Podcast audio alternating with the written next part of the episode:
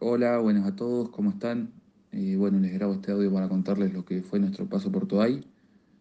Eh, la verdad que, que muy bien, súper positivo, pudimos rescatar muchos puntos, eh, nos pudimos mostrar firmes del primer entrenamiento hasta lo que fue la final. Dimos todo para ganarlas, nos faltó muy poquito, llegamos muy cerca, pero bueno, nada para reprochar, la verdad que éramos el auto más pesado de la categoría y estuvimos todas las tandas peleando adelante, así que no es poca cosa. Eh, es todo mérito del equipo, como así también de Green en los motores, mi familia, amigos que me acompañaron y a los sponsors que, que la verdad que son los, los principales partícipes de esto. Bueno, muchísimas gracias, esperamos tener un gran fin de semana en Calafate.